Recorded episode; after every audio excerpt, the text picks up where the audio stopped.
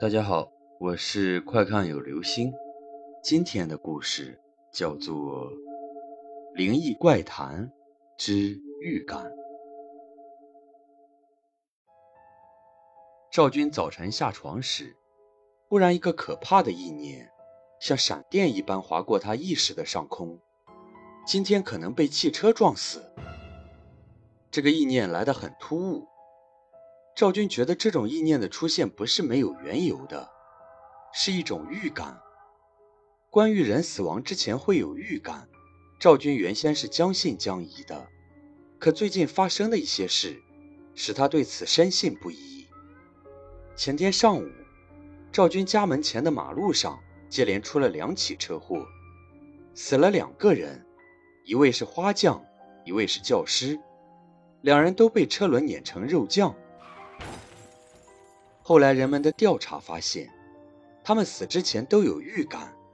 据说花匠在遇难的那天早上，睁开眼睛便沉默不语，面呈死相。更怪的是，他下了床便洗澡、剪指甲，穿了一身崭新的衣服。一个人居然会在早上洗澡，这在当地是前所未闻、不可思议的事。花匠死亡之前的怪异表现。说明他对自己的死是有预感的。至于那位教师，就更奇了。据说他在遇难之前一个月就开始焚烧他的日记、信件和其他的手稿。他甚至写信给他的朋友们，要回他以往写给他们的信。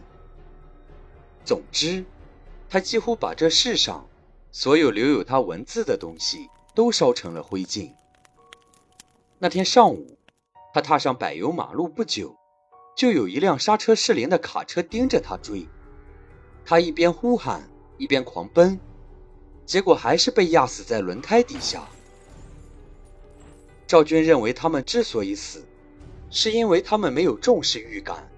既然有了预感，就该不惜一切去避免预感成真，绝不能听之任之。所以，赵军决定今天坚决不出门。汽车总不会冲进屋里来撞他吧？他洗漱完毕，就对妻子说：“今天一天我不上班，也不出门，我在后院看书。天塌下来你都不要叫我。有人来找我，就说我不在家。我今天有重要的事，至于什么重要的事，不要问，问我我也不知道。就这样。”他说完，就拿了一本小说和几块面包。钻进后院放杂物的土坯屋里去了。赵军没头没脑的话，把妻子搞得晕头转向，如坠云里雾里。赵军一年三百六十五天，从不迟到早退，即使有病也坚持上班。今天怎么突然不上班了？为什么要到土坯屋里读书？他以前可是从来不去土坯屋里的。妻子几次想去问他，都没敢。赵军从来是说一不二的，妻子只好去自己的单位请了假，便匆匆回到家里。不管怎么样，他不能让赵军一个人待在家里。他想，他一定有什么难言之隐。从早上八点到下午四点，先后有十四个人来找赵军，都被妻子拦在门外。下午四点一刻的时候，赵军单位里的经理来找他。说有十万火急的事，要他赶紧去上班。见来者是经理，又有十万火急的事，他妻子不敢怠慢，把经理领到后院。我不去，我今天哪儿也不去。你什么话也不用说了，你开除我，我也不会去。什么原因你不用问，我有非常非常重要的事，以后你们会知道的。你走吧。赵军挥舞着手臂，声色俱厉地说。他急得虚汗淋漓，这时候发生十万火急的事，本身就是不祥之兆，是死亡的召唤。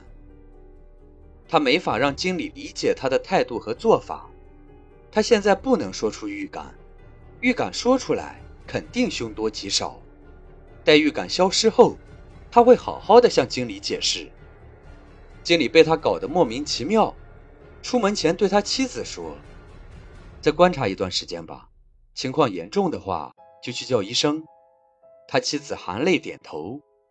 大约晚上七点钟的时候，一辆重型卡车飞驰在一条柏油马路上，临近三岔路口时，为了避免和一辆违章行驶的客车相撞，卡车急转弯冲向路边的小道，撞倒一堵围墙和一座土坯小屋后停住了。人们把赵军从废墟中扒出来时，他已经咽气了。赵军之死使人们震惊不已，这一奇特的事件。在当地传为奇谈。以后人们谈到人死之前是否有预感时，总拿赵军之死作为例子。如果他没有预感，他怎么会突然一天不出门？怎么会突然钻进给他带来灭顶之灾的土坯屋？又怎么会说那些奇怪的话呢？